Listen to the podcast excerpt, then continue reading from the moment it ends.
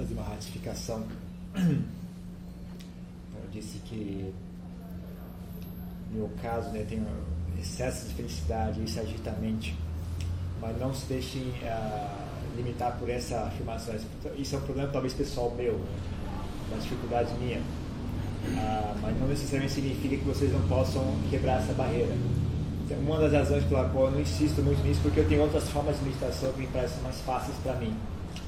Então eu nunca, nunca me dediquei a tentar quebrar essa barreira, né? uma barreira que chama o em Pajapiti, né? então, esse êxtase que surge, porque eu achei outras formas de praticar.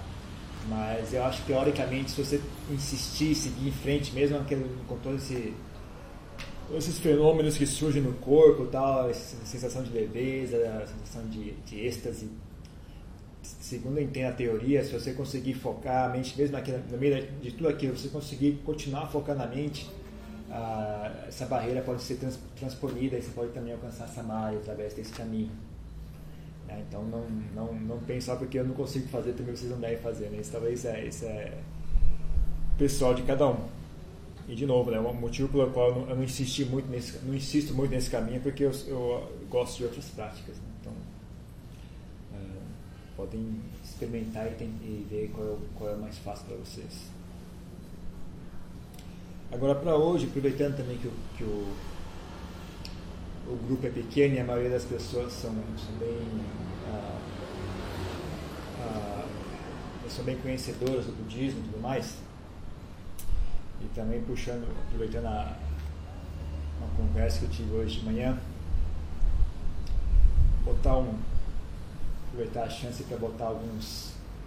pingar alguns is, cortar alguns t's organizar, esclarecer certos assuntos, porque eu nunca, eu nem, nem sabia disso, né? na, na Tailândia, morando lá, nunca, nunca ouvi falar disso, nunca imaginei que, que alguém conseguia fazer uma bagunça dessa. Mas aparentemente, além da bagunça do, do, do budismo Mahayana, dizendo que não é correto fazer tornar-se um arahant, que o arahant é isso, que o arahant é aquilo. Agora parece que os budistas de Theravada também vem com a ideia de que não é correto virar bodhisattva, que bodhisattva é isso e aquilo. Então pior ainda mais do que já estava errado. Então vamos tentar contar essa história desde o começo também para quem, quem não conhece muito, tentar entender como é que é. Então existem ah, basicamente assim, três formas de alcançar a iluminação. Então a pessoa pode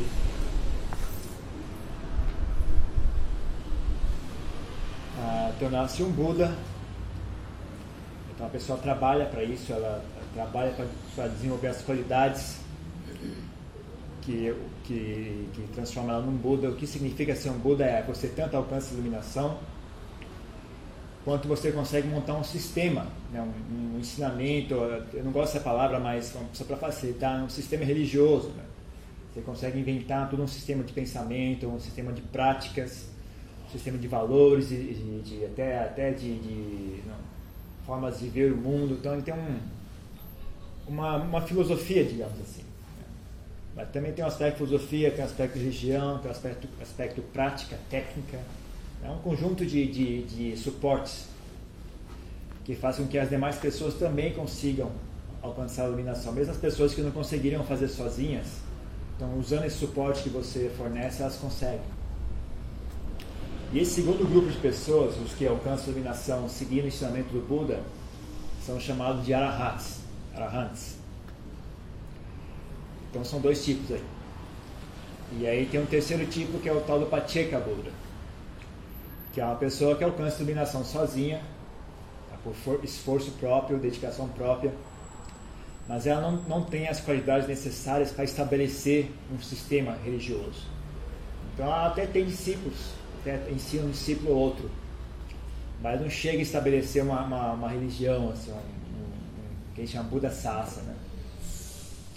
Então não é o caso que eles não ensinam que eles é, alcançam iluminação e viram uma árvore eles até, até são, são, é, ensinam, podem, podem ajudar várias pessoas, mas eles não, não, não estabelecem o que se chama Buda Sasana. Né? Então, aí três tipos. Aí esses três tipos se subdividem um pouco, né? O Buda existem, acho que não me engano, três tipos diferentes de Buda. Existem quatro tipos diferentes de arhats, mas aí não é demais a conta. Então, três tipos de iluminação: Buda, Pacceka Buda e o Arahat. Primeiro, primeiro desinformação que a gente precisa, que é bom esclarecer. Ao contrário do que diz o budismo Mahayana, né, está bem claro e bem, bem, é, bem várias vezes o Buda foi perguntado sobre esse assunto e, e que está registrado no, no, texto do budismo Theravada é que a iluminação que o Buda, o Pacceka Buda, o Arahat alcança é a mesma. Não há diferença de, de libertação. Ambos estão libertos do, do samsara da mesma forma. Até, se, se uma abobrinha que eu já li no budismo Mahayana disse que na verdade o Arahat não iluminou de verdade. Ele iluminou, mas tem que iluminar de novo porque não, só o Bodhisattva alcança a iluminação. Ah, e ele escreve explicando lá uma coisa que para mim não faz o menor sentido. Parece se se tem alguma embasamento que eles estão dizendo, o que eles estão descrevendo chama-se anagami. É uma outra coisa, não tem nada a ver com tem a ver com o arahat, mas ainda não é o arahat. Então eles estão explicando algo se, se o máximo que eu consigo fazer daquela explicação, talvez eles estejam ah, diz, entendendo que o Arahant, na verdade, é o tal do Anagami. E o Anagami, de fato, está correto. Ele, não, ele, ainda não alcançou a eliminação. Ele alcança o sétimo estágio, mas é, bem purificado de mente, mas ainda tem um pouquinho mais a ser feito. Talvez seja isso que eles estejam falando, mas, mas de qualquer forma está errado. O que está bem claro e, preciso ah, escrito nos sutras e, e, mais de uma vez o Buda foi perguntado a esse respeito. Se eu não me engano, eu não me lembro qual sutra, mas tem vários, vários deles. Bom, tem vários, não, não, não vou tentar lembrar qual, se eu não me engano, mais Manikaya, mas não vou me arriscar porque provavelmente vai estar errado. Mas pode pesquisar. Está lá dizendo claramente, né? é a mesma iluminação. Eu lembro da história, não lembro onde é que está, mas eu lembro da história. Então um leigo vai até o Buda, um discípulo leigo, e, pede explicações sobre o Dharma e tal, e fica bastante ah, impressionado com a, com a, explicação do Buda. E ele pergunta, né, e essa, essa mesma iluminação que o Senhor alcançou, ah, tem um ou outro discípulo seu que tenha alcançado essa, essa iluminação? Buda falou, não, não tem um ou outro, tem centenas, centenas de meus discípulos, até milhares de meus discípulos que alcançaram essa mesma iluminação. Ah, então, e, outras, e várias outras situações que ele, que ele se expressa da mesma forma. Então não é, não é correto essa história. Né? Primeiro erro. Com relação a dizer que o, que o, pessoa tornar-se um arahat é egoísmo, Uh, eu até sou meio, meio solidário com os bodhisattvas, das pessoas que têm, estão seguindo o voto de bodhisattvas e pensar dessa forma, porque aparentemente é, é um dos grandes empecilhos para uma pessoa que segue o voto do bodhisattva. Chega uma hora que, ele, que já tem tanta capacidade espiritual que ele percebe que é, é, ele poderia alcançar a iluminação ali mesmo, naquela, é só decidir, é só se inclinar, se inclinar naquela naquela direção, que naquela mesma vida ele conseguiria alcançar a iluminação. E aparentemente a tentação é grande. E existem vários casos de, de, na Tailândia, eu sei de vários casos de mestres que, que renunciaram ao voto Bodhisattva, eles estavam praticando como Bodhisattvas e tiveram essa constatação e acabaram renunciando. Então talvez né, a ideia de, de tentar a, endocrinar a pessoa a pensar, oh, a rata é egoísta, né? não, não faça isso, não é correto, talvez seja útil nesse sentido, né? de tentar dar um, dar um respaldo, dar um resguardo da pessoa, mesmo que ela chegue nessa situação, dessa tentação vier à tona, ela né, ter algum apoio para tentar a, a não quebrar o voto de Bodhisattva que ela tenha feito. Então, só para ilustrar algumas histórias, né? por exemplo, talvez o mais famoso seja Lompuman, né, que é inclusive o professor do Ajahn Chah. Então, aparentemente, ele também estava seguindo o voto Bodhisattva. E, em um certo período, ele decidiu, é, pensou, refletiu melhor sobre o assunto, sabia que se eu, se eu quiser alcançar iluminação nessa vida. E decidiu fazer isso, decidiu, decidiu quebrar o voto Bodhisattva e alcançar a iluminação. Isso está na, na, biografia que foi escrita sobre ele. Se ele contou para os discípulos, né, e os discípulos uh, registraram isso em livro. Então, eu sei de outras histórias um pouco mais gráficas. Né? Tem um que chamado Paul Russell Dam. Esse é um caso curioso, porque o professor dele também é um Bodhisattva. Então, Lompo Pan era Bodhisattva. Uh, e Lompo Silendam era discípulo dele, também era Bodhisattva. Mas um dia, um belo dia, ele estava praticando meditação e bateu a curiosidade saber quantos, quantos, quanto tempo mais eu tenho que praticar até conseguir cumprir meu voto de Bodhisattva, né? até, até chegar o momento de eu alcançar a iluminação. E aí ele tem uma visão, né? ele tem uma visão de uma linha enorme de gente, assim, uma fila gigantesca, assim, ele não conseguia enxergar o fim da fila. E, e veio a, o conhecimento que essa fila é só uma quantidade de Budas que está na frente dele, ele está no final da fila. E aquele, aquele enormidade de pessoas na frente dele, né? aquele, aquele, uh, quantos Budas no futuro ia ser a vez dele. Né? Então ele teve também essa mesma sensação, falou, oh, isso vai demorar muito tempo. E além disso, não está faltando Buda aqui, não está faltando Bodhisattva. Né? Então ele também, aí ele desistiu, ele mudou de ideia e resolveu alcançar a iluminação. E o professor dele não, não criticou em nada, inclusive elogiou e encorajou ele a fazer isso. Mesmo o professor dele sendo bodhisattva, né, ele não, não, não teve crítica alguma. Inclusive elogiou bastante e encorajou naquela direção. Né? Então essa é outra história. Eu sei de mais uma, porque é um, um outro mestre que ele também pratica meditação, ele teve a curiosidade de pensar em ah, quantas vidas no passado, já, já, já, quantas, quantas vezes ele já nasceu, né? quantas vidas ele já passou. E quando ele teve essa, na, na estava da meditação, está em Samadhi, e aí quando, ele, quando essa dúvida surgiu, ele também teve uma visão. Então ele teve um, uma mímita de um rio, né? parecia o rio Amazonas, assim, não conseguia enxergar a outra, a outra margem do rio. Cheio de ossos, ossos de, de, de cadáveres. E esse rio fluindo constantemente, aquela quantidade enorme de ossos passando, passando, passando. E ele e aquele conhecimento, né? Esses são os ossos de todas as vidas que eu já passei até agora. Todos os corpos que eu já que eu já que eu já abandonei, que eu já de, de vezes que eu já morri. Né? E aí, não, deu aquela sensação de, de, de né? De, de, desencanto. E aí ele perguntou para si mesmo, bom, quantas vidas mais eu vou ter que viver? E aí também a, a, a, mesma, a resposta surgiu, né? se você quiser, você consegue nessa mesma vida. Depende de você. Se você quiser, você pode alcançar a iluminação nessa mesma vida. Seu, seu, seu nível de paramide é suficiente. E aí ele também decidiu abandonar o voto de Bodhisattva e, e alcançou a iluminação. Tornou-se um Arahata.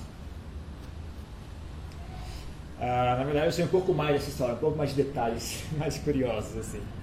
Na verdade, ele conta que na, ele, o voto de Bodhisattva dele começou a azedar numa vida em que ele estava na Índia, parece. Uma vida há muito tempo atrás, ele conseguia, aparentemente essa pessoa consegue lembrar as vidas passadas dela, é óbvio.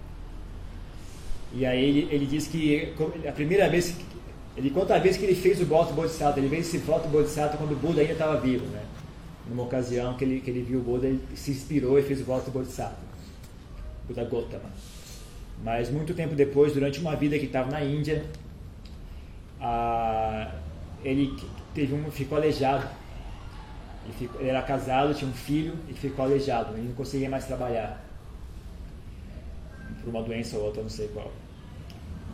E aí tinha uma filha para ser sustida e uma esposa. Aí a esposa dele, ah, não sei se foi só por, por, por compaixão, o jeito que ele fala parece que não foi só compaixão. Decidiu virar prostituta para ganhar vida e, e não, e foi, então foi, saiu de casa e foi morar num bordel. E ele ficava em casa cuidando do filho, pequeno, né? E ela trazia comida tal para eles, né? Parecia de vez em quando trazia comida e ia embora. E ele ficava lá tomando conta do filho. Ele falou que foi a vida mais sofrida que ele, que ele lembra, assim, a coisa mais terrível. Assim. Ele sofria muito, muito, muito. Era muito triste, muito doloroso. Ele não comia, ele dava primeiro de comer para a criança. Se sobrasse alguma coisa, ele comia, né? Então então ele fala que foi nessa vida, foi, foi tanto sofrimento que ele começou aí a, a, vontade de escapar do sofrimento. Né? Foi aí que começou a mesmo a ficar mais sério, essa, o desejo de escapar do sofrimento. Né? E aí teve outras né, em seguida, tal, também que foi várias histórias assim, uma história, foi numa outra ocasião, o irmão, o irmão dele roubou a namorada, a esposa dele. Aí tem várias histórias, assim, é bem, bem, é bem interessante as coisas. Assim, foi sofrendo, sofrendo, até que nessa última vida ele né, desistiu, desistiu de vez e, e decidiu alcançar a iluminação. Então essa é outra história. Ah, e tem várias assim, viu? Tem várias histórias desse tipo. Nunca ouvi falar de uma só vez de alguma fricção entre, entre nem, nem, nem só entre as pessoas, né? com relação às pessoas, muito pelo contrário, né? Vários, é, é, inclusive amigos, né? Lon Puman era amigo, grande amigo de um outro que era Jan Siri Wichai, que era um, que era um bodhisattva, né? Eram grandes amigos. Lon Puman tinha discípulos que eram bodhisattvas.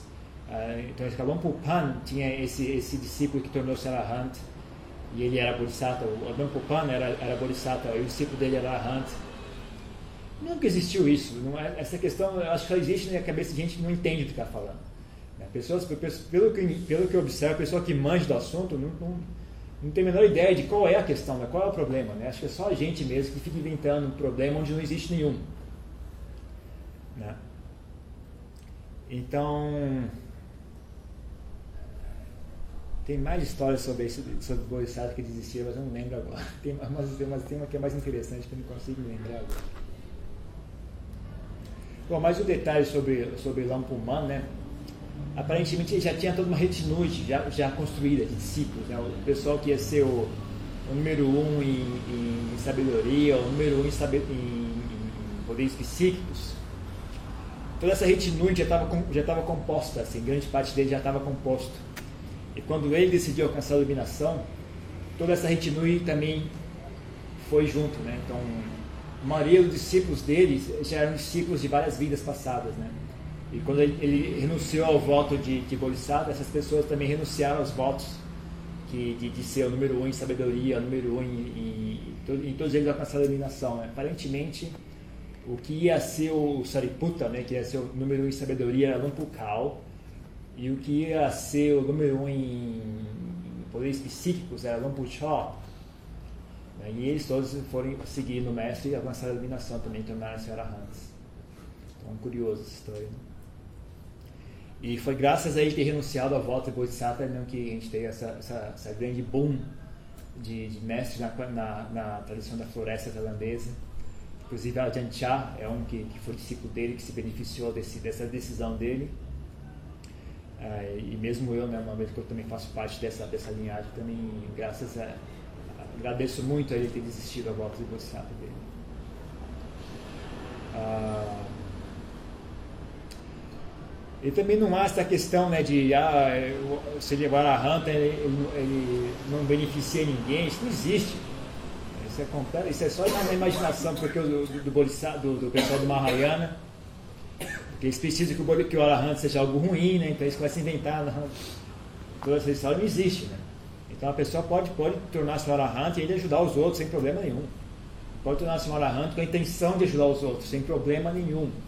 Não existe a ideia de que o Arahant tem que ser egoísta. Né? O Arahant ah, eu vou me salvar e vocês que se danem. Isso é só, só na, porque o, o, o, pessoal do Mahayana tem necessidade de que o, Mahayana, que o, que o Arahant seja algo ruim, eles começam a inventar essas histórias não sei de onde. Mas não existe nada disso. Você pode perfeitamente decidir tornar-se um arahant e que isso seja, seja, para o bem de todas as pessoas. Não há problema algum em fazer isso.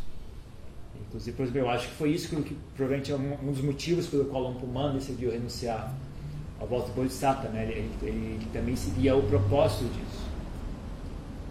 Ah, não há informações oficiais, mas já ouvi falar que a Lampuchá, a Janchá mesmo, aparentemente também foi um, que era tinha feito o voto bodhisattva. Lá não tem, não tem uma biografia, isso é o que, que as pessoas dizem. Aliás, vários deles.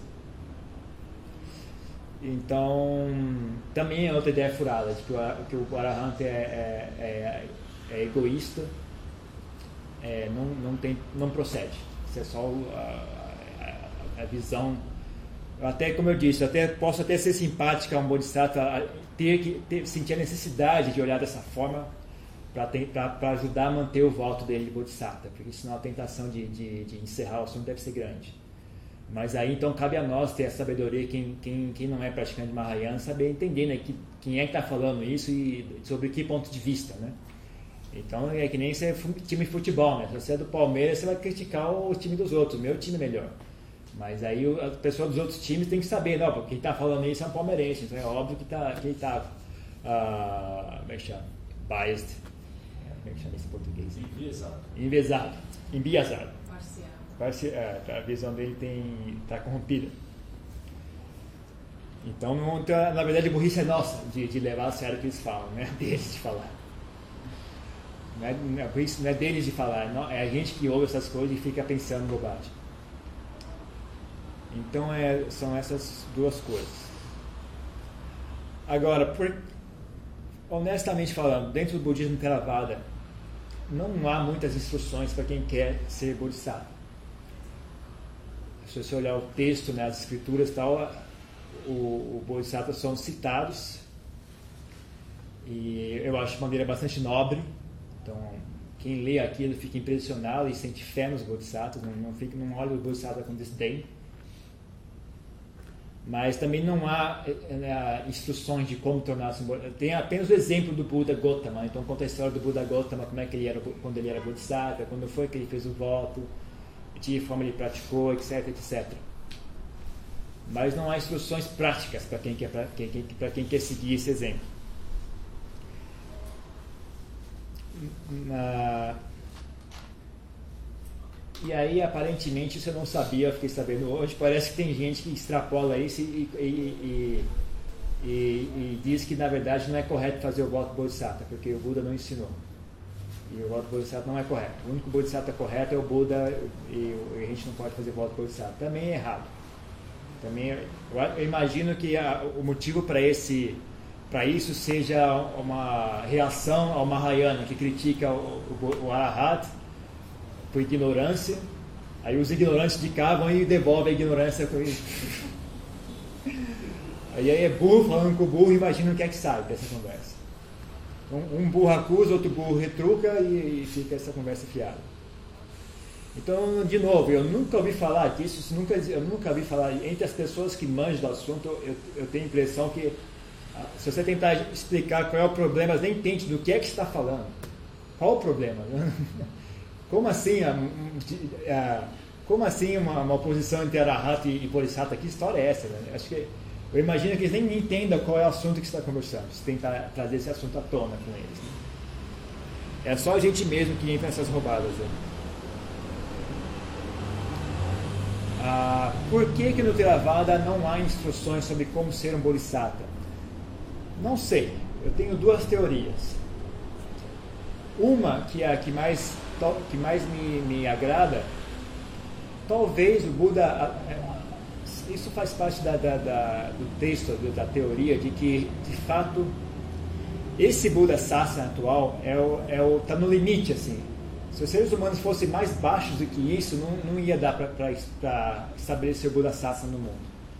Ia ter que esperar a próxima rodada, né, o próximo ciclo de desenvolvimento da humanidade, até ser possível explicar o Dharma para as pessoas. Mas estava bem no limite ali, né? Do, do, do, da, do, limite, limite baixo, assim. Mais baixo que isso, não dava. Então, talvez, eu imagino, né, isso é, essa é a minha imaginação, não, não levem a sério. Talvez seja o caso que ele de propósito não tenha ensinado o, o caminho do Bodhisattva para tentar focar né, só no, no do Arahat. Porque o voto Bodhisattva é muito mais ah, ah, saboroso para o ego. Né? Então talvez se ensinasse o voto Bodhisattva, ninguém ia, ia, ia, praticar o caminho do Arahata. Porque todo mundo né, tem, tem essa possível ser o super Buda, o super iluminado, super poderoso, super compassivo, super sábio, super, super, super, super, super eu. Eu, o Buda. Né? E além, além, não só o fato de que o, o caminho do Bodhisattva é tão uh, extenso, então assim não é possível botar uma, uma, uma guia clara assim de como praticar, né? então a pessoa uh, não tem como proibir, por exemplo, o sexo, não tem como proibir até matar, né? Às vezes a pessoa não, nem às vezes o Bodhisattva, isso, isso faz parte do texto gravado, por exemplo, o Bodhisattva às vezes vira um rei e tal, ele entra em guerra, então ele mata a gente, ele, ele tem esposas e filhos, é, e um milhão de coisas. Não, não, então, não é, é, então, mesmo para os desejos, né, ele é muito mais ah, saboroso. Os desejos sensuais, ali se sente muito mais à vontade com, com o voto de Bodhisattva. Então, na verdade, se você parar e olhar sobre esse ponto de vista, né, se você olhar, se você julgar assim, a pessoa prefere o voto Bodhisattva porque é mais satisfatório para o ego dela. Então, na verdade, o voto Bodhisattva é mais egoísta do que o voto Bharata. porque o, a pessoa não está disposta a largar daquele ego.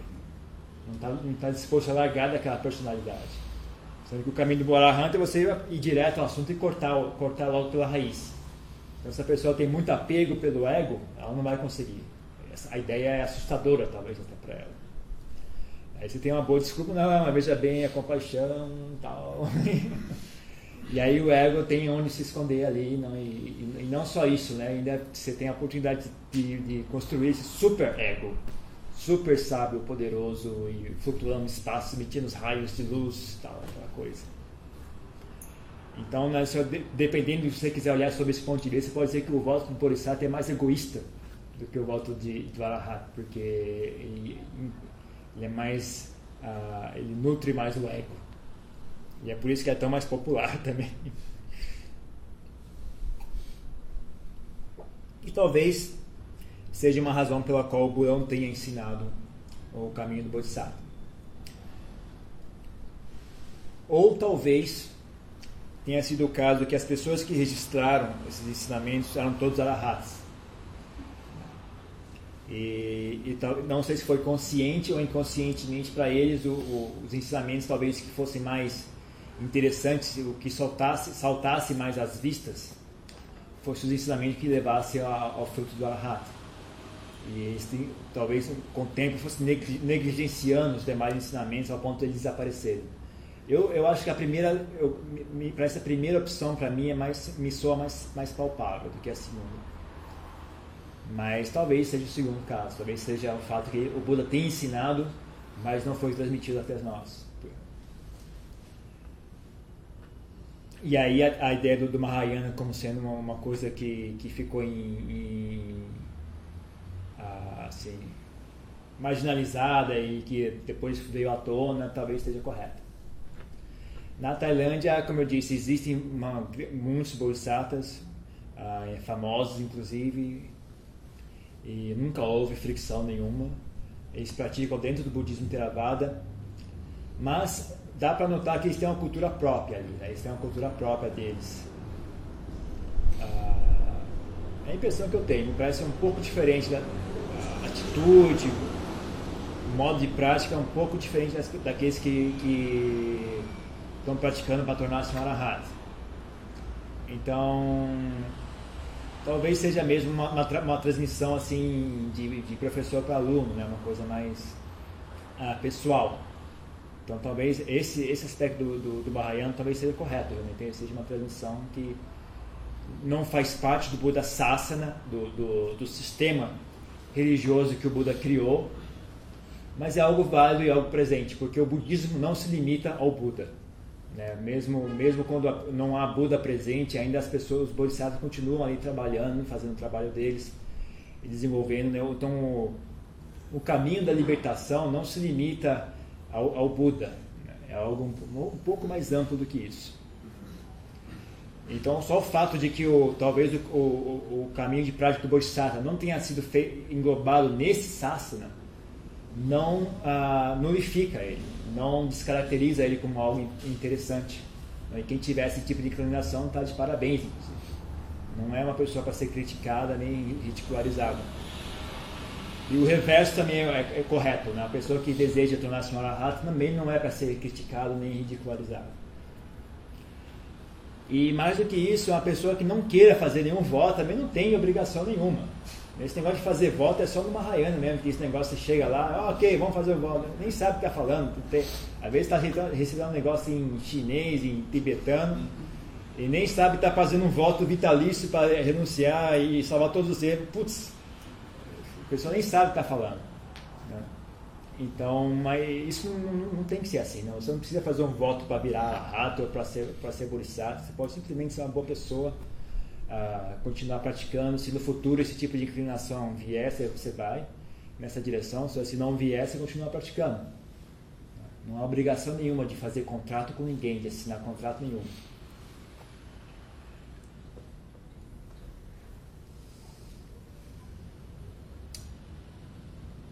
O que mais de útil nós poderíamos falar sobre esse assunto?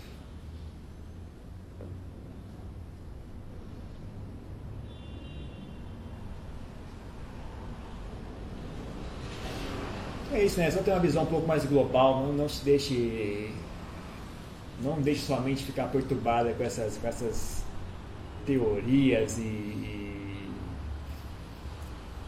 doutrinas. Ah, só porque um texto foi escrito há centenas de anos atrás não significa que isso seja correto. Né? Gente sem noção não é uma invenção moderna. Né? No passado também existia gente sem noção, elas também escreviam livros. Eles não publicaram na internet, mas eles escreviam neles também. Então não, não, não leve só porque é uma coisa até, ah, mas é um texto milenar. Bom, e gente boa também tinha mil anos atrás, né? não é uma coisa recente. Ah, e também, de novo, né? Também às vezes você prestar atenção em quem é que está falando, a pessoa fala do ponto de vista dela, então tem interesses. É, então, de novo, aí, às vezes não interesses ruins, né? Há interesse bom. Então, por exemplo, para um Bodhisattva talvez seja interessante enxergar o, o Arahata como sendo egoísta, né? faz parte da prática deles, então está ótimo para eles. Mas aí cabe a nós saber ouvir essas coisas né? e, não, e não se deixar perturbar. E para quem quer se fazer voto Bodhisattva, você pode perfeitamente continuar praticando dentro do budismo de trabalho. Eu tenho amigos que são monges, amigos meus, né? pessoas né? que são monges é, Theravada, ordenados no mesmo monastério que eu, conheço eles, são meus amigos e, estão seguindo volta Bodhisattva. E eles são monges Theravada. E nunca ouvi ninguém reclamar disso, nunca. Não, dentro da Tailândia essa questão existe. Né? Eu acho que o motivo pela qual essa questão não existe na Tailândia é porque é uma tradição viva, não é uma tradição de livros. Uma tradição que então as pessoas ainda têm esse, uh, essa noção. Eu acho que esse tipo de, de ideia só, só começa a surgir quando as pessoas só. só o único contato com, com o ensinamento que elas têm são as ideias, né? Então as ideias elas são, elas são muito reduzidas, né? elas, não, elas não englobam a, to, a total realidade da coisa. Né? Então quando a coisa é uma tradição viva, que eu saiba, não há questão alguma. E que eu saiba, qualquer mestre decente dentro do budismo Mahayana também não vê questão alguma, não tem nenhuma crítica aos arahats. Que eu saiba é assim. Né? Que eu tenho ouvido falar de, é, desses mestres todos aí, todos eles, na verdade, eles, tentam, eles têm um trabalho reverso de tentar apaziguar né? essa história e tentar fazer os Mahayanas não ficarem muito bitolados com essa história de ah, os arahats são isso, os arahats são aqui. Então ele também tem, hoje em dia tem até uma, uma, um certo esforço, eu acho, me parece um certo esforço em tentar desfazer essa bobagem dentro do Mahayana. Ah, os textos clássicos são bem duros, são bem agressivos com esse, com esse assunto, né? então são, criticam bem forte os, os, os arahats, criticam e dizem que os arahats não estão iluminados, que isso e aquilo. E eu percebo uma, uma, uma, uma tendência hoje a tentar desfazer esse, esse nó. Essa bobagem. Dentro do próprio Mahayana, me parece ter um certo esforço agora em tentar uh, desfazer essa, esse erro. Né? Eu duvido que eles vão conseguir, porque são textos centenários, textos milenários, e eu duvido que, que as pessoas vão levar mais a sério os mestres hoje do que os mestres que viveram mil anos atrás, porque afinal de contas é um texto milenar. E aí não tem como você tentar questionar aquilo. Mas ainda assim há um esforço, né? Então não é, é eu acho que são conciliáveis, dá para conviver muito bem, né? diz Mahayana com Theravada. Ah, aliás, eu acho que eu não critico a ideia de tentar de criar uma religião ao torno, em torno da ideia de Bodhisattva. Eu acho que também é válido, é uma coisa, uma forma útil de manter as pessoas ocupadas com algo útil mesmo que não seja a prática que vá direto ao assunto, ainda assim é uma prática que é útil, mantém as pessoas ah, ocupadas em, em, desenvolver bondade de uma forma ou de outra. E além do que, é, esses bodhisattvas são reais. Existem de fato esses bodhisattvas e, e, eu acho ótimo que eles tenham um ambiente em que, que eles se sintam à vontade para praticar o voto bodhisattva deles. Então, eu acho ótimo que exista uma Mahayana, que as pessoas possam praticar isso. Quem, tem, quem tiver esse tipo de inclinação, é, agradeço muito, porque provavelmente eu vou usar esse serviço no futuro. As pessoas que se tornarem Buda, ah, provavelmente eu, ser, eu espero ser discípulo delas no futuro. Se eu não conseguir escapar antes. como eu não, eu não, tenho como garantir, né? Então eu vou fazendo né, segundo, a segunda inclinação. Caso eu não consiga encerrar o assunto antes, que pelo menos eu, eu, eu tenha um bom professor, talvez que quem sabe eu tenha essa bênção de ser discípulo de um Buda. Né? Então, se eu tenho essa inclinação mental, é, seria estupidez da minha parte criticar os bodhisattvas. E uma pessoa que é bodhisattva tem que ser muito estúpido mesmo para achar que o arahanta é uma coisa ah, incorreta, porque o propósito de tornar-se um Buda é abrir esse caminho para as pessoas alcançarem a iluminação. Você não precisa de um Buda para que existam bodhisattvas. Os bodhisattvas existem mesmo quando o Buda não há um Buda presente, assim, ainda assim estão ali praticando. O que, o que depende exclusivamente do Buda são os arahats. Então, se uma pessoa é bodhisattva e acha que tornar-se um arahata é egoísmo, então que, que diabo de Buda é esse? Você acha que o Buda ensinou as pessoas a ser egoístas? Que diabo de, de, de ideia mais furada é essa? É esse ensinamento do Buda, porque as pessoas sejam egoístas, porque o caminho do Arahato só é ensinado pelo Buda. Um Bodhisattva não consegue ensinar esse caminho. Um Paticca Buda não consegue ensinar esse caminho. Então é algo bem particular ao Buda, inclusive. Então uma pessoa que, que é um Bodhisattva deveria ter um pouco mais de inteligência, né? Fazer o quê? Então é isso, gente. Eu acho que essa questão não existe. Na minha opinião, não existe, nunca existiu entre as pessoas que entendem do assunto, eu acho que essa questão nunca existiu. É só a gente mesmo que fica inventando problema onde não existe problema nenhum. Então, quem quiser ser bodhisattva, parabéns. Quem quiser ser arahat, parabéns. Quem não quiser fazer, quem não tem a menor ideia, só quer ser uma boa pessoa, parabéns. O importante é que a gente continue caminhando para frente. Né? E é só isso.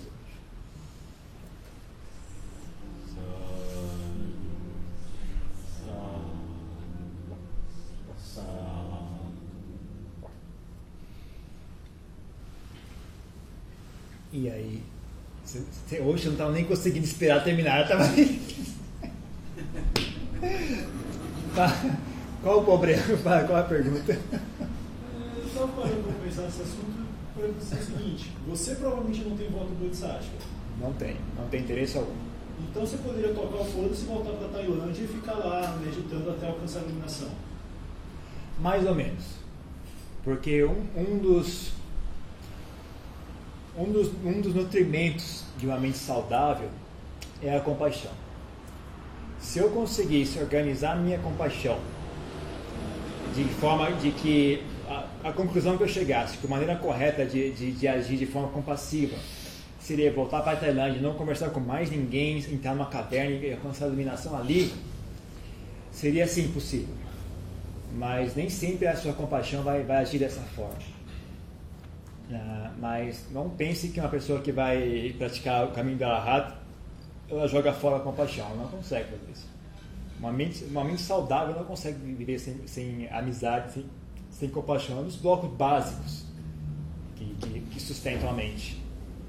Sem isso, nem, nem o seu corpo funciona direito, muito menos a mente. Então, talvez sim, talvez não, depende da situação. Ainda ficou uma, ficaram algumas dúvidas sobre o Bodhisattva. Uh, ele sempre, ele, o final dele vai ser ser Buda. Então, ele vai chegar numa. Nem todos. Nem todos. Nem todos. Alguns vão perder o rumo. Inclusive, eu perguntei isso, isso para o professor, ele, ele, ele admitiu, existe um perigo, não, é, não é uma coisa que é feita ah, sem perigo algum, não é 100% bom.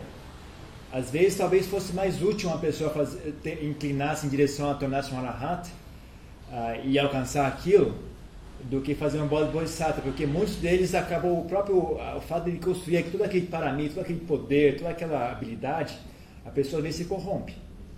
Por isso. Mas se isso não acontecer, o caminho vai ser ser Buda. Se isso não acontecer, ela pode vai continuar progredindo. Talvez ela desista de, e, e resolva virar um arahat.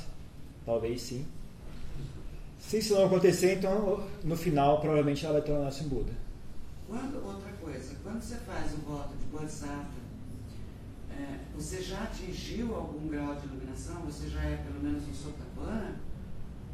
Não. E, leigo pode fazer, eu quero seu... Sim. A questão é até que ponto é que nem você fazer uma promessa.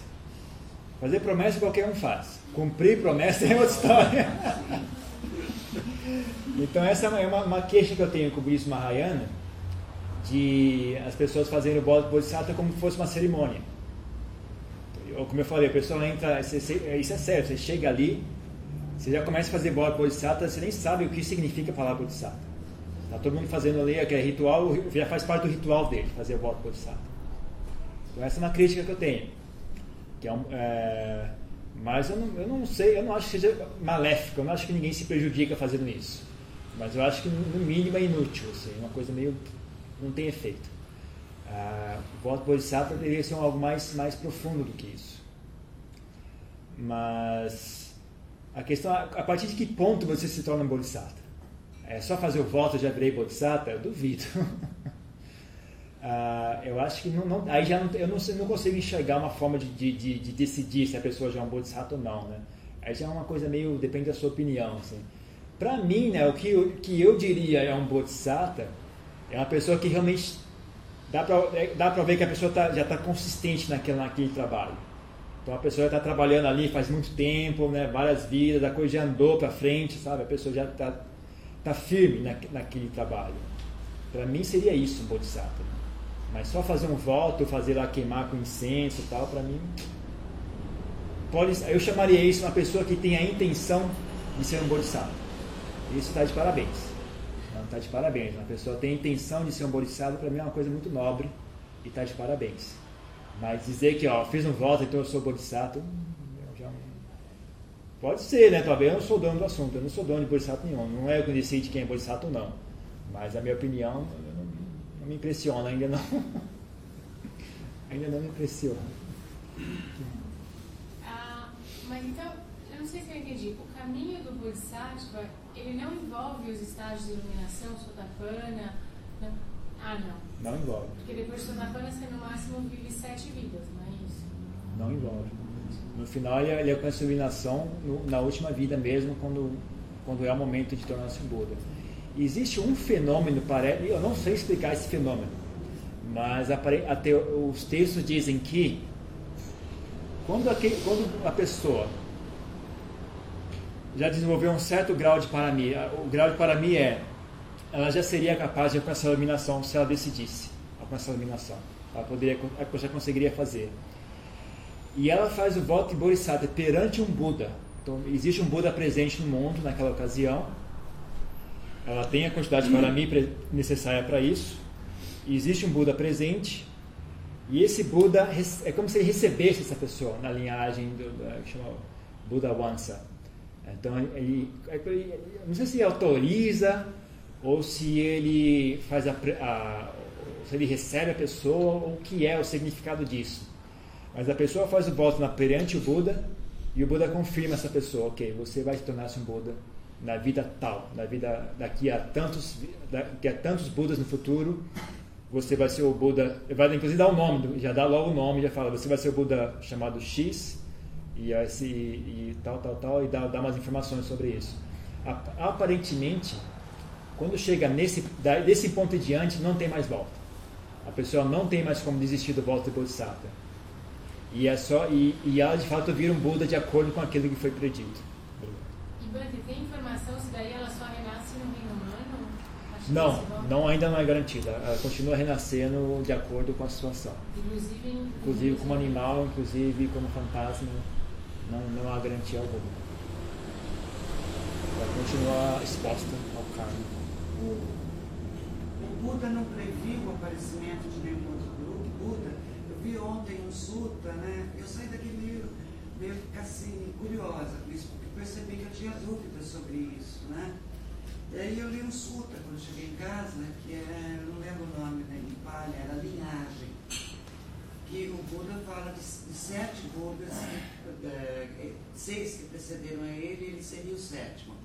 Não tem nenhum. nenhum e é engraçado, né? Porque eu estava lendo o, esse sutra, então eu percebi que o tempo para o aparecimento dos Budas estava diminuindo. Hum. Tá? Então ele falava que tinha passado, não, eu não lembro exatamente, 4 milhões de éons ou alguma coisa assim. Depois o, o segundo Buda, o tempo diminuiu, depois diminuiu, diminuiu. E nesse éon, teria, nesse éon atual, teriam sido já três. Tá?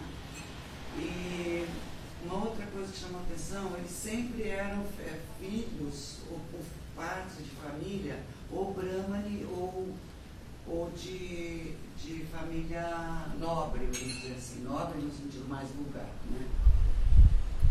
E ele não previu, depois disso, o aparecimento de uma do próximo, eu, eu, não tenho conhecimento. Tem, tem, tem no, no no Nikaya tem um sutra que diz isso, o Buda Maitreya, que é o próximo Buda.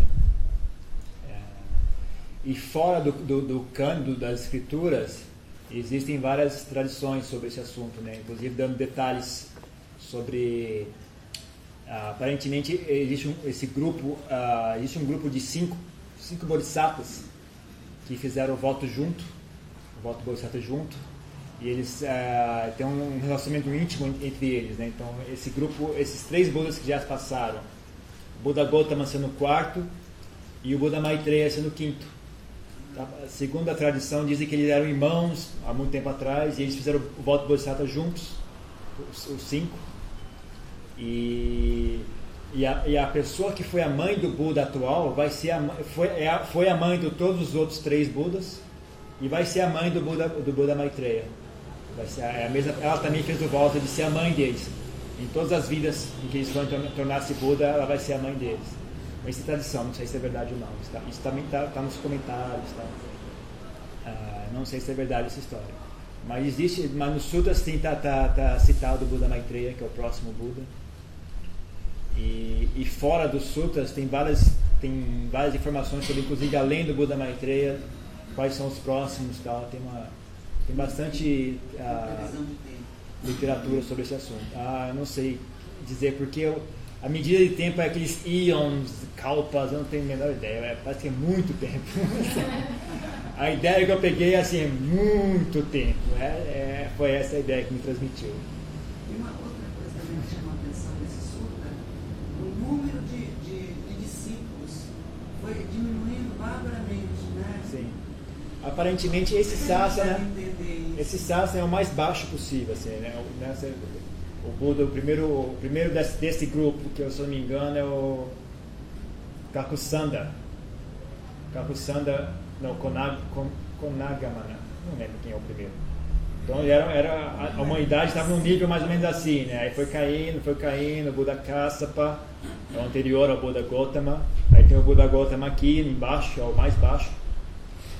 E aparentemente o Buda Maitreya vai ser quando, quando o ciclo se reverter, né? então vai estar lá no pico. Vai ser, o, vai ser a época do Buda Maitreya. E. Ah, muita, muita gente vai alcançar a iluminação. Nesse aqui foi um relativamente um grupo bem pequeno de gente. Mas dizem que na época do Buda Maitreya vai ser muita gente mesmo. Vai ser, vai ser muito mais propício né? vai ser muito mais ah, proveitoso, assim, vai render mais. Vai render mais o Buda. Mas eu não sei, talvez seja, seja história, não sei. A gente pode dizer que um dos aspectos do envolvido com o Bodhisattva seria essa firme determinação de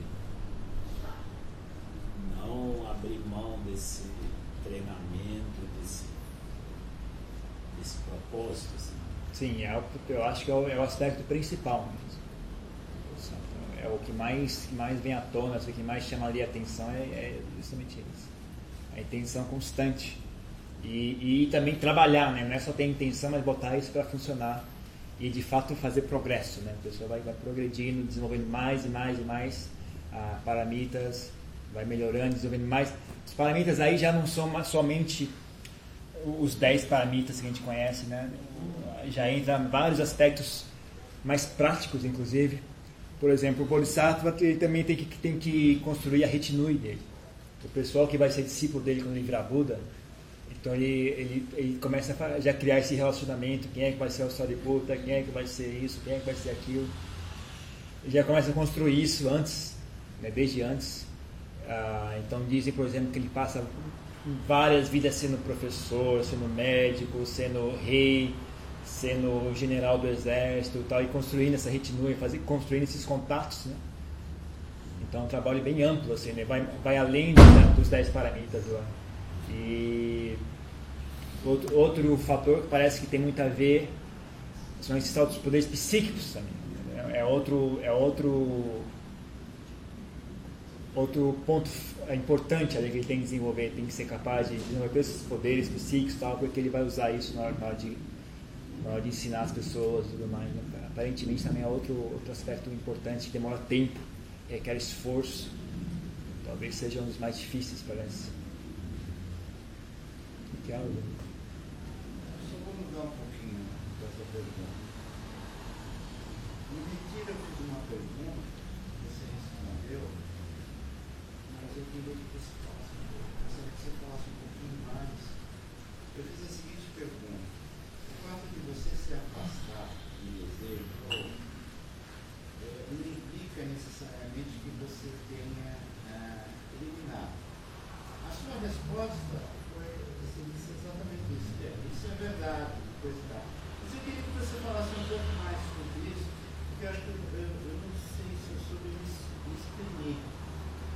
Por exemplo, vamos falar um exemplo assim muito rasteiro. Vamos dizer, se eu me afasto de algo que, por exemplo, me excita, me desperta desejo, em qualquer um dos sentidos,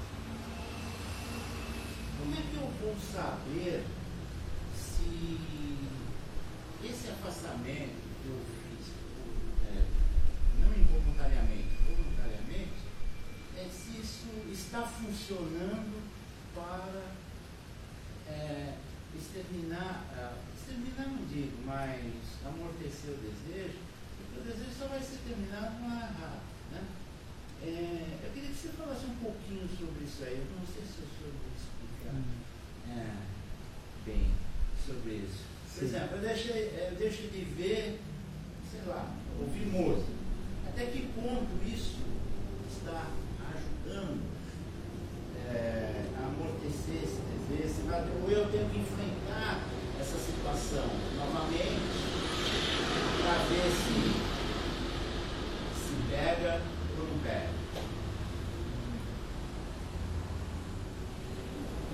Olha, eu acho que você tem que olhar para um lado um pouco mais prático disso. Né? Ah, Existem do- dois approaches né, em relação aos desejos. Ou você desenvolve uma sabedoria né, em, lidar, em, em lidar com o desejo, e que a sabedoria vai se expressar na forma de você é, perder a compulsão a esse desejo, aquele prazer. por exemplo. Então, no caso da música, por exemplo, você supondo que você tem um apego muito grande por música. E aí você pode, por exemplo, enfrentar esse apego e ouvir música e, e tentar desfazer ali dentro o apego, né? Tentar, usando sabedoria, talvez contemplar, né? a- Ou, ou você aprender mesmo a usar a mente aqui dentro, sabe? É, é difícil expressar isso. Você aprender a soltar aquilo, né? Você, você consegue... Você, se você tiver bastante intimidade com o assunto, com a mente, né? Você consegue enxergar a mente agarrando as coisas você consegue soltar aquilo, você consegue reeducar a mente a soltar aquilo, ah, e com o tempo ela não pega mais, se você, você ah, manter né, essa, essa. dar manutenção a esse novo hábito, né, ah, ela fica bem, bem, bem comportada a mente. né. Então você pode usar esse approach, por exemplo. Agora você pode também usar. A, a- tem, tem outro, outro forma de usar ah, esse negócio de desejo é você se afastar do objeto de desejo. E isso em si vai, vai reduzir a, a quantidade de desejo, porque não vai matar o desejo, mas vai, vai reduzir um pouco. Se você, é, o problema é o seguinte: você se afasta do objeto físico de desejo, mas você mantém na sua mente ali, então, então ainda ajuda muito. Né? Então, por exemplo, a questão do sexo, né? esse é onde os, os monásticos mais quebram a cara. Eu acho que é toda essa história. Agora eu vou, vou dar uma, uma bica aqui muito. eu acho que toda essa história, de todos esses escândalos sexuais dentro da igreja, é porque esses monges eles vão para dentro do, da, da clausura, do sei lá o que que é que eles vão, e levam junto aquela, aquela bagunça toda. E aí eles ficam doidos ali dentro mesmo. ficam, ficam ainda pior do que o pessoal que está lá de fora. Então ele não, ele não se isolou do sexo. Muito pelo contrário, ele passa, se ele não tem atividade alguma para fazer, ele passa o dia inteiro pensando nisso, aí ele fica doido mesmo. Você solta, abre a porta ali, ele... Aí você bota o cara para cuidar de criancinha, pô, aí é uma maldade também. Né? Você, o cara tá ali preso na clausura, naquele babando já, e se solta em cima das crianças. É, é realmente terrível. então, a, a que se chama do tal do sense strain em inglês, não sei como é que fala assim em português. Contenção dos sentidos. Contenção, é, restringir os sentidos. Restrição dos sentidos. Ah, tem que ser feito de maneira correta. Inclusive, não só o, o, o, o, estímulo visual ou auditivo, mas também mental. Se você fizer isso de maneira correta, então você vai matar já, vai, vai apaziguar metade do desejo. Porque um dos, um, dos, grandes motivadores do desejo é o estímulo. Então, se ele, se ele tá, não está fazendo contato com o objeto de desejo, ele já, já se apazigua um pouco. Mas quando aquele, você tiver de novo contato com aquele objeto, ele, ele volta ao normal. Então, aí você não resolveu o problema. Mas pode ser útil fazer isso. Porque se você conseguir se, se isolar relativamente bem, a sua mente vai se acalmar. E essa mente calma pode ser a plataforma para desenvolver samadhi. E samadhi pode ser a plataforma para desenvolver sabedoria para você investigar ainda mais em detalhe logo a origem de tudo isso e quebrar e cortar logo pela raiz. Então, é uma estratégia viável. É uma estratégia viável. Então você ah, restringir os sentidos é uma estratégia que não, ah, por si mesma, não mata o problema. Só amortece um pouco. Mas pode ser útil em, se a sua estratégia for essa. Eu vou restringir os sentidos, vou desenvolver samadhi, e aí com esse samadhi em mãos eu vou cortar a raiz desse negócio. Essa é uma estratégia. Outra estratégia é você aprender a, a usando sabedoria, aprender a, a, relaxar, soltar esse apego, né? Talvez aí também é um pouco de, de, de visão de mundo também ajuda, né? Você enxergar isso como um perigo, por exemplo. Então você reeducar a mente. Então quando ela, quando ela, quando ela vê uma imagem bonita, uma mulher bonita, você pode reeducar a mente a ver, ó, cuidado, tem uma armadilha para você ali. Porque você sabe, você, você, não, não só o fato de que o desejo e tudo mais, os males que vêm do desejo e da, da luxúria e tudo mais, mas o fato é que ele é falso. Na verdade, aquilo é uma, uma imagem permanente. Aquela mulher, ela está bonita, ela não é bonita. Ela vai mudar. E mesmo que ela não mude, se você olhar de, se você olhar de outra forma, ela já é feia. Por dentro ali só tem ossos, carne, sangue, pus, uh, órgãos. Né? É, a, a, ilusão da beleza, na verdade, está na sua mente. Então você olha, epa, isso, isso é uma mentira. Essa mulher não é bonita, é a minha mente está criando essa imagem. Então tem inúmeras formas de você, você lidar com o assunto. Uh, mas assim, para medir se está funcionando ou não, quanto menos desejos sensuais você tiver na sua mente, mais pacífica a sua mente vai estar. Então é um bom, uma boa medida, assim. Só olhar a sua mente, a sua mente está mais estável ou não, está tá mais agitada ou não. Em geral é uma boa medida, tem muita raiva, pouca raiva. Né? Se tiver muita raiva, significa que ainda está ali o desejo. Então, é, dentro dessas religiões que, que, que ensinam as pessoas a se castrarem, ah, você vê muito esse fenômeno. A pessoa não, bem, bem austera, mas cheia de ódio ali dentro. Né?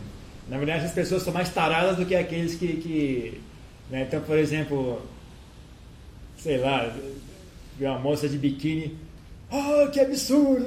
Na verdade, você vê que a pessoa que é o tarado, né? A pessoa que, que ele olhou já vem logo pensando em sexo.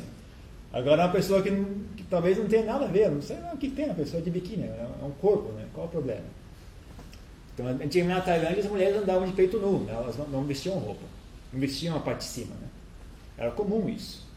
Então os índios no Brasil andavam, andam nu, andavam, né? hoje em dia usam sutiã e tudo mais, mas antigamente andava nu.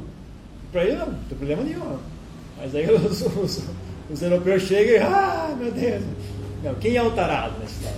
São, são os, os, os, os religiosos ou são os, os, os, os pagãos? Então, ah, então você pode medir por aí também a quantidade de aversão, quantidade de agitação mental, a qualidade da sua mente. Né? Uma, uma mente, ah, desejo é uma coisa que queima a mente, agita a mente. Desejo em si ele é, é uma agitação mental. Principalmente desejos sensuais, eles são ainda mais agitados, ainda mais grosseiros. Então você pode medir por aí também, uma forma de, de avaliar até que ponto está funcionando ou não. Mas também tem um aspecto que funciona a que prazo, a longo prazo ou a curto prazo. Então, você restringir os sentidos funciona a curto prazo. Você desenvolver sabedoria funciona a longo prazo. Mas não funciona para sempre. Né?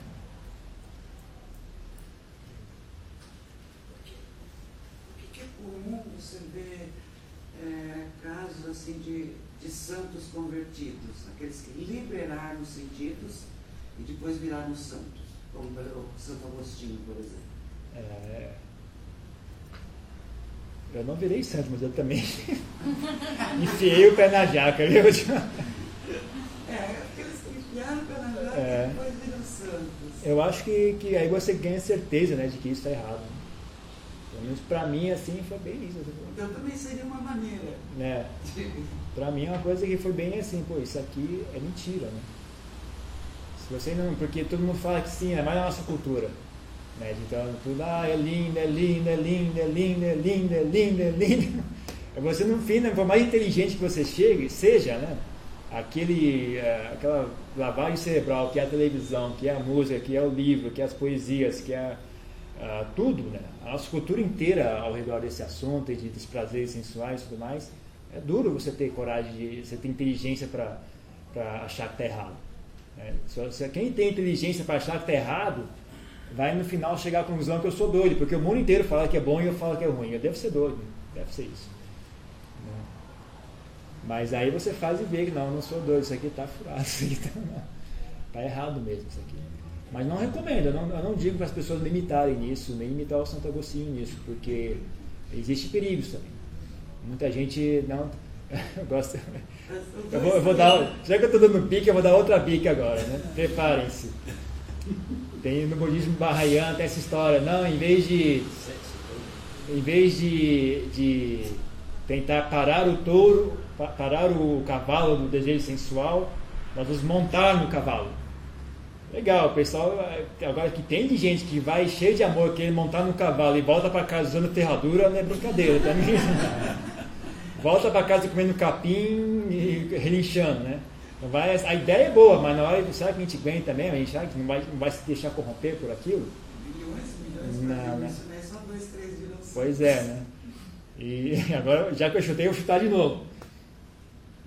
Homem montando cavalo chama cavalgar. Cavalo montando cavalo tem outro nome também, então, por favor. Esse negócio, vou montar cavalo, depende de quem é que está montando também, né? É outra história. As pessoas têm, elas criam essas explicações, essas fantasias, mas eu não, não eu não recomendo assim, não, não recomendo nem proíbo também. Acho que cada um tem que saber por si mesmo qual é o seu caminho e tal. Ah, no, no, no, meu caso foi mais ou menos nesse, nessa linha, mas eu vejo lado bom, mas também vejo lado negativo. Então não, não me atrevo. Eu sei de várias várias pessoas que nunca fizeram, nunca nem, nem experimentaram sexo e tornaram-se grandes monges Agora tem outros que, que foram casados e mais também tornaram-se grandes mestres.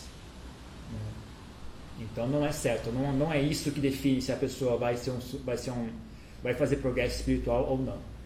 Não é esse. Né? Tem gente que, que, que passa por isso e faz grande progresso, tem gente que não passa por isso e faz grande progresso, não, não, não chega a ser um, um ponto de referência. É apenas a história de cada um é diferente. É, essa história, por exemplo, do desejo ligado, obviamente, ao apego. Né? Então, eu pensando né, dentre as possibilidades aí, de se deixar o desejo, é, como a gente trabalha na meditação do pensamento, que a gente também precisa deixar a mente livre, né? deixar isso é feito de uma maneira natural. Né? A indicação da meditação é, ah, toda vez que seu pensamento, você né, tem um meta com ele, tire do caminho e volte. Então tem gente, essa questão do desejo, eu acho assim, bastante importante e chave, porque tem gente que, dependendo do apelo que tem, porque o desejo está em várias áreas, passa a vida toda tentando realmente desapegar e não desapega. Por mais que se esforce e ache que. E aí tem uma contrapartida disso com o fato do desenvolvimento do, do seu lado, a, do caminho a percorrer. Onde eu tenho mais apego, onde eu sofro mais, ali estão os pontos que eu preciso trabalhar. Hum. Né? E como eu descubro exatamente é, qual é a chave desse desapego? Né? Se eu não vivencio isso, até o ponto como a gente faz com o pensamento na meditação. Ele vem, o pensamento, vamos supor, você está passando uma situação X, aquele pensamento vai retornar, ele vai retornar. Até no momento X, que se a gente soubesse por equação matemática era simples, né? Que você realmente desapegou daquilo, que passou não ter importância. Então acho que essa luta, às vezes a pessoa vai fazer né, um caminho fala, e vai na luta com desejo, e às vezes a pessoa passa a vida toda em determinado desejo. Às vezes não é o sexual, às vezes são outras coisas, é até o intelectual. Hum. E não, não, não passa. É, não é verdade. Às, às, vezes vale a pena você, dependendo da situação, às vezes a estratégia mais correta é ir logo e ver como é que é e olhar de, de frente o desejo. Né? E até, é, é válido, é válido também, mas aí tem, tem que ser. Tem, eu, eu, não me atrevo a recomendar isso para ninguém. Acho que cada um tem que saber fazer sozinho isso aí, tem que decidir sozinho. Porque, porque pode ser útil ou, ou pode ser. A, a ideia de ir e enfiar o pé na jaca ali pode ser. Pode estar tá vindo da sabedoria daquela pessoa ou pode, pode estar tá vindo da, da, da do, do, desejo em si também. Né? A mente é muito traiçoeira. Né? Às vezes é a preguiça da pessoa que está que tá mandando ela fazer aquilo. Mas um, só terminar, ontem tinha uma colocação de uma mocinha que a mãe tinha falecido. É. Então, sabe, no primeiro momento eu fiquei tranquila, tranquila. Ela passou bem pela situação porque ela precisava tomar decisões. E depois, no segundo momento, ela se surpreendeu de ela estar tão assim, né, apegada né, à, à falta, né? Uhum. De sentir falta da presença da mãe e tudo mais. Aquele processo, quer dizer, ela pode ver, encarar de uma maneira simplesmente de exercício. Vou fazer um exercício da mente. Mas se ao mesmo tempo ela acompanha, porque tudo existe um, né? Ela pode aprender muita coisa. Se observando e passando pela situação. Sem estar preocupada em extinguir.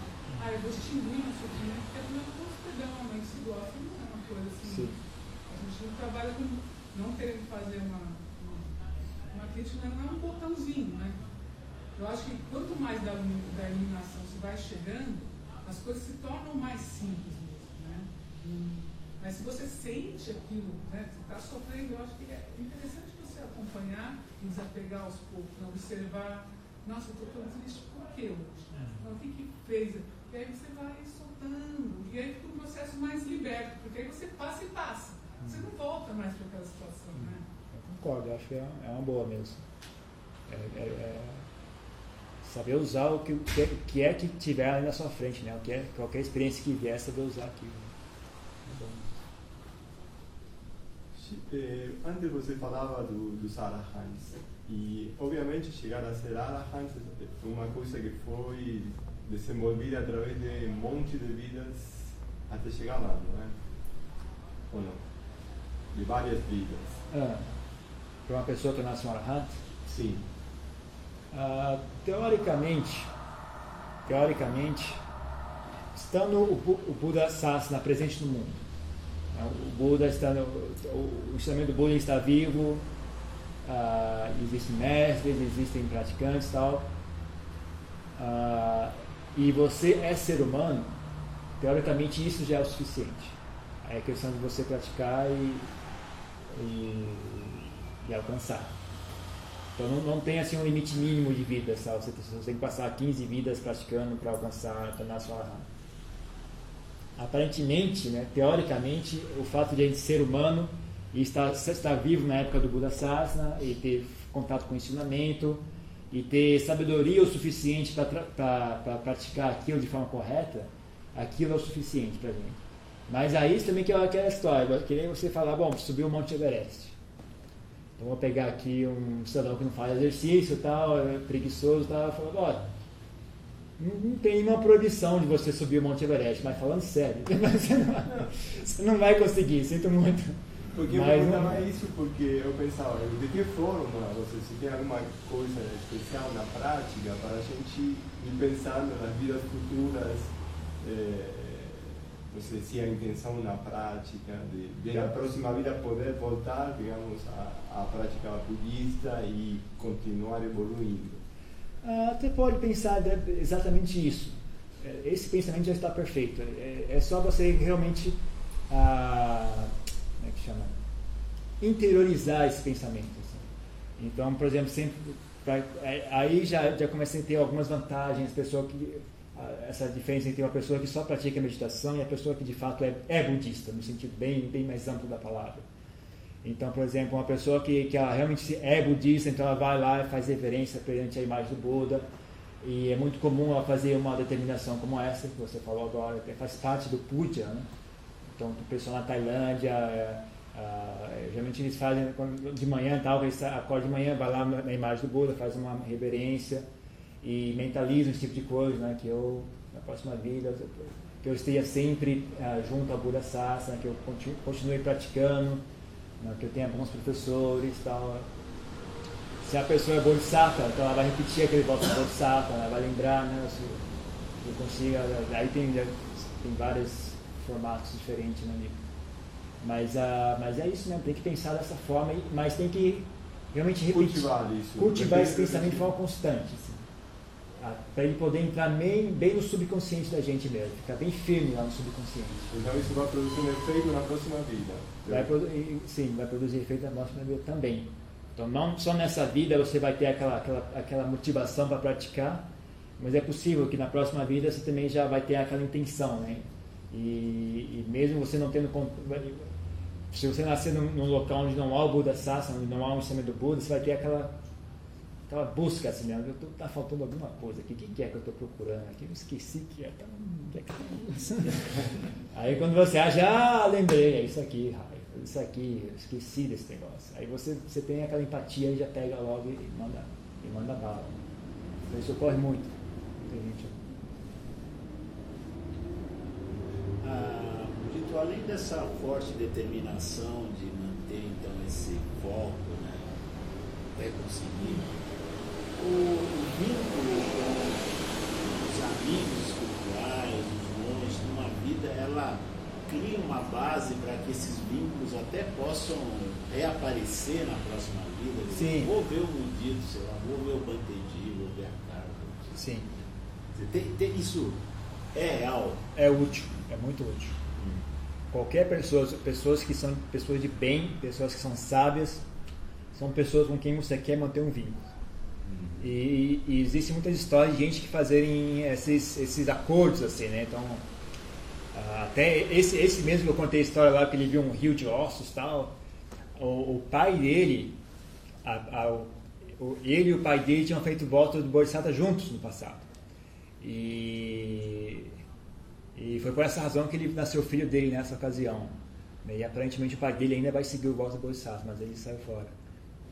Então, e eles acabam sendo pai e filho, né? Então, ah, então é uma coisa que ajuda, né? Uma coisa que ajuda você a fazer bons amigos né? e suster essas amizades. Não tão, e, e, suster essas amizades não é só assim, ah, a gente tem que se encontrar, a gente tem que conversar.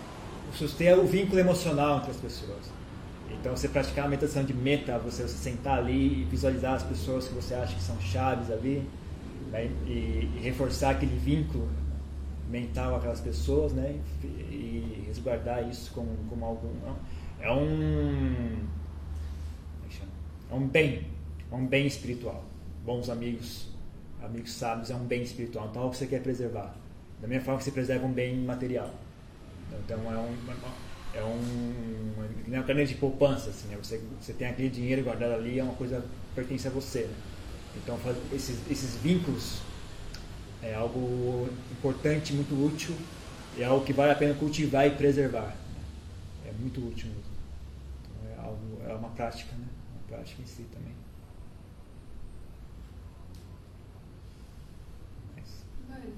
o nós podemos fazer para pais que são bons pais, mas que não estão interessados no Dhamma? Existe alguma forma deles se beneficiarem com o fato da gente praticar o da Sassa? Ah, eu tenho muita fé em ser um bom exemplo. Eu acho que principalmente hoje em dia e ainda é mais forte do que era antigamente, porque hoje em dia gente, gente decente é muito pouca. Decente no sentido de gente de qualidade. Gente de qualidade é praticamente nula a quantidade de gente, de pessoas no mundo. Então, se você se for uma pessoa de qualidade, eu acho que salta as vistas de muita gente. É, aí também tem a questão da pessoa ter sensibilidade de reconhecer, saber reconhecer isso. Mas eu tenho fé nisso, eu tenho fé em ser, ser uma pessoa de qualidade. E acho que isso em si já, já tem um grande efeito nas pessoas ao redor. Mas, além disso, é, é difícil, porque às vezes a pessoa simplesmente não está pronta. Assim. Ela não, não, não o, o, que faria ela, ela ver, ver benefício ou, ou ver o, o, lado, o propósito da prática budista e não está presente. Então, às vezes, não é, não é por má vontade, aqui a gente não, não, não dá resultado. E pode dar, dar o resultado contrário, que a pessoa ficar, é, gerar aversão na pessoa. Então, às vezes, você tem, você tem que também saber respeitar o, o ritmo de cada pessoa. Né?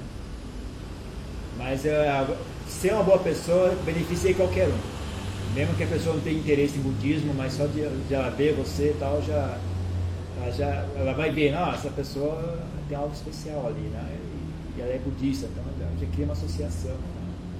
Tem que saber no futuro, ela fica curiosa, né? Ele não pode, o que será que tem esse tal de budismo, que essa pessoa é tão legal assim, né? Mas pode ser numa vida futura, essa é a minha preocupação. Ah, já está mais velho. Pode, pode ser numa vida futura também. Pode ser, pode ser. Nessa não vai, né? Não sei. Não, não sei, depende. minha mãe é uma paciente neurológica, ela tem uma sequela de operação, então hum. ela não vai poder praticar no domingo. Ela é semi-lúcida, assim, hum. não consegue se organizar. Meu pai tem um interesse, mas no momento que ele vê o que precisa para meditar, ele já imediatamente se desinteressa. Então, mas eu fico angustiada de pensar, puxa, né?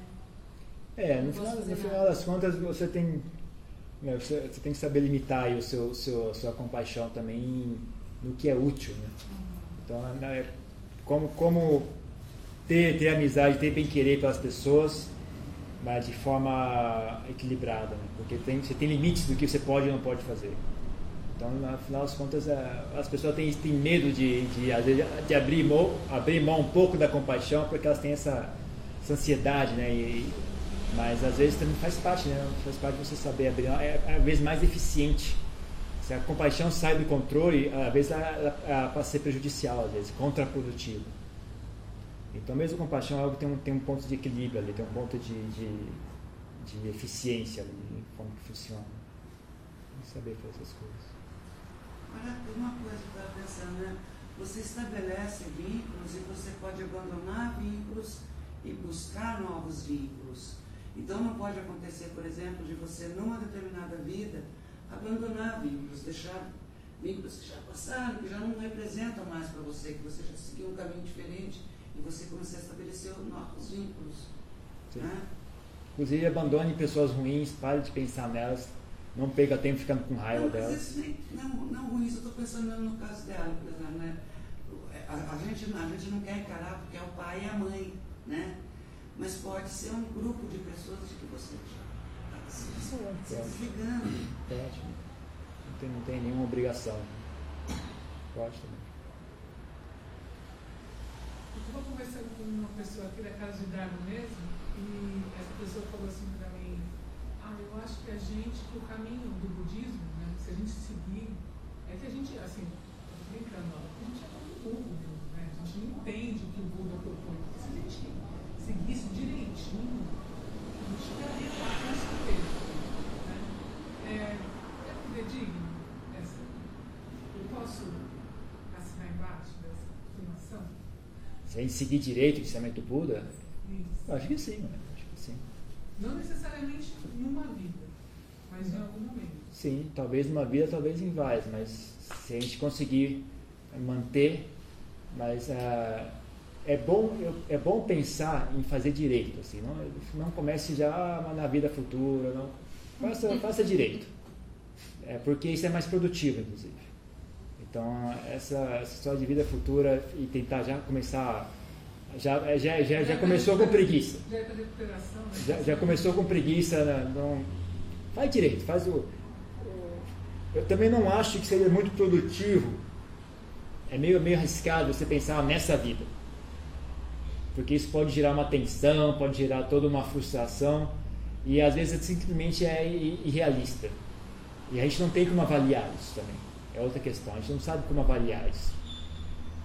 Agora também falar, ah, mas na vida futura também, eu também não, não. Eu acho que essa ideia esse negócio de saber de vida futura e vida, vida passada, ah, o propósito dela é entender ah, que existe, ah, que- principalmente para mim, o mais, mais útil dessa, dessa informação toda é a gente não é esse corpo. Então não, não deixe sua, sua existência existir só ao redor desse corpo. Existem outras coisas acontecendo. Agora, não é útil com relação a assim, fazer planos. né?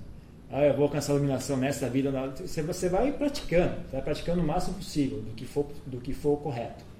Né? Quando é que você vai alcançar a iluminação? Isso não é assunto seu, o seu assunto é praticar. Porque a iluminação é a consequência disso, dessa prática. Então é que nem você, você plantou uma árvore, que dia que essa árvore vai, vai dar fruto?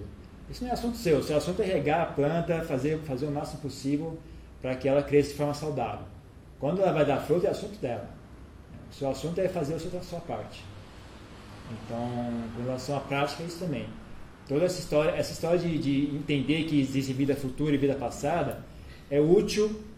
Eu não sei, não, não me atrevo a dizer que é obrigatório. É útil. O Buda ensinava assim, ensinava as pessoas a pensar sobre isso. Mas eu consigo ah, imaginar uma prática onde isso não seja presente, por exemplo. A pessoa sequer, sequer questiona esse assunto. Não para para pensar nisso. Ainda assim é possível praticar. Mas não é obrigatório ser assim também. né? Se, se alguém quiser levar esse, refletir sobre esse assunto, ter isso como uma, uma ideia presente na sua mente, né? também é apropriado e, e tanto que eu, quanto eu saiba é assim que o Buda ensinava.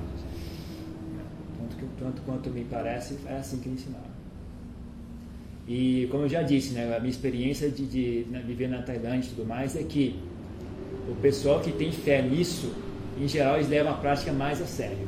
Eles têm mais energia para praticar do que o pessoal que só tem a, o approach intelectual, assim, do, do- do- na, na mente. Os, o pessoal que tem um, tem um tem esse approach, eles, que eu tenho notado, eles praticam mais e, inclusive, tem mais ah, resultados. assim.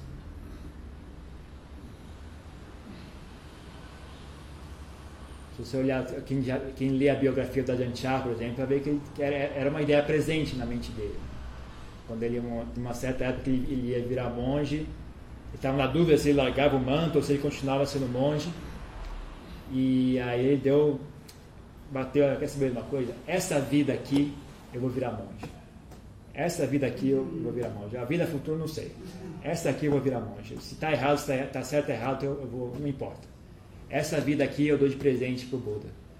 E esse é um pensamento que só existe se a pessoa tem esse entendimento de várias vidas. Né? Sem esse entendimento, esse, raciocínio não, não ia surgir na cabeça dele. Então é um negócio que é útil, assim, também pode ser útil. Pode ser um desvio, pode ser uma distração, mas também pode ser bem útil. Que mais? Chega, né? É o remedinho para arrogância básico? Remedinho para arrogância básica. Porque o Nibbana é, uma- é a maior de todas as coisas, né? Ah, Então isso cresce. Por mais que você não queira, a pessoa que está te vendo fazer isso pode estar com inveja de você e você não vai conseguir, como o Buda ensina, não ser superior a ele. Mas se você é superior a ele, você não tem arrogância. Se você tem arrogância, você não é superior a ele. Não. Tchau. Checkmate. Mas é isso mesmo. ó. remédio básico para arrogância, lembre-se que você não sabe. E, não deixe sua mente mentir para você dizendo, ah, eu sei, já entendi, não. Quebra essa ideia, quebra as pernas dessa ideia. Sempre que a sua mente tentar construir, não, eu já entendi, não, não entendeu, não. Você já entendeu. Ah, é que nem a pessoa dessa história de muita gente vai praticar meditação e, e sai, sai virando sotapana. Vem sotapana, ai, vem sotapana, mestre, vira sotapana. É, se eu soubesse quanta gente faz isso, não é brincadeira. Né? Às vezes, às vezes até o, o, pessoal brinca assim, ó, vai, lá, lá no. Tem uma que estavam brincando no, no, no Atapong, eles estavam distribuindo café, né? Aí estava tentando seu tapana que o Lampalena é proibido de beber café. Chega seu tapana, aguenta mais seu tapana aqui. proibido o café, que a pessoa fica bebendo café lá fica pensando aquele negócio todo e vira seu tapana. Aí ele proibiu o café durante um período de tempo. Mas é. Muita gente proibiu. e aí, e, e, se a pessoa tivesse inteligência, né, ela fala, não é óbvio o apego aí, não é óbvio a vaidade agarrando isso. Ah, eu virei seu tapana, mestre, veja para mim, olha aqui, eu virei seu tapana. Não é óbvio, você acha que você fosse seu tapana, você ia estar agindo dessa forma? Ah, quem, né, quem você acha que está tendo essa preocupação de descobrir se você é sotapana ou não? Isso não é a vaidade? Está tentando descobrir quão iluminado eu sou? Né? Não, então as pessoas elas se deixam ludibriar pela própria mente. Então, com relação à arrogância, também não deixe sua mente ludibriar você. Né? Quando a sua mente tentar começar a criar, ah, eu sou maior do que ele, então, ali já está a prova de que você não é melhor do que ele. Ali mesmo é a prova. Então, sempre que essa ideia surgir, você está, ah, comprovei, eu não sou melhor do que ele. Porque tá, ainda estou pensando dessa forma. Então, pode ir, é bem por aí, né? Só você quebrar, quebra, pode quebrar as pernas nessa ideia, não tem, não tem ah, E também não cai no, no outro extremo, vai, eu sou pior do que ele. Né? Não cai no outro extremo, que é outra forma de vaidade. Na verdade. Tem gente que concorre e vê quem é pior. Né? Eu, trabalhava ali na, na Angélica, quando eu pegava o elevador, as duas veinhas, a, a, a, a, a, chama, a motorista do elevador e, a, e a faxineira, elas, elas discutiam ver quem é que estava mais ferrado que a outra. Né? Ah, mas o meu fígado, ai, fígado, e o meu pulmão não consigo nem respirar. Ah, mas isso aí não é de nada, pelo menos você consegue trabalhar. E eu tenho que ficar sentado aqui, dar umas costas, e ficar discutindo quem estava mais pior que a outra. Né? Então você vê que vaidade é qualquer coisa. Né? Então não se engane. Né? Então o negócio é eu sou melhor, eu sou pior. Não, não, não, não se engane com essas coisas. Mais alguma coisa? Então chega, né?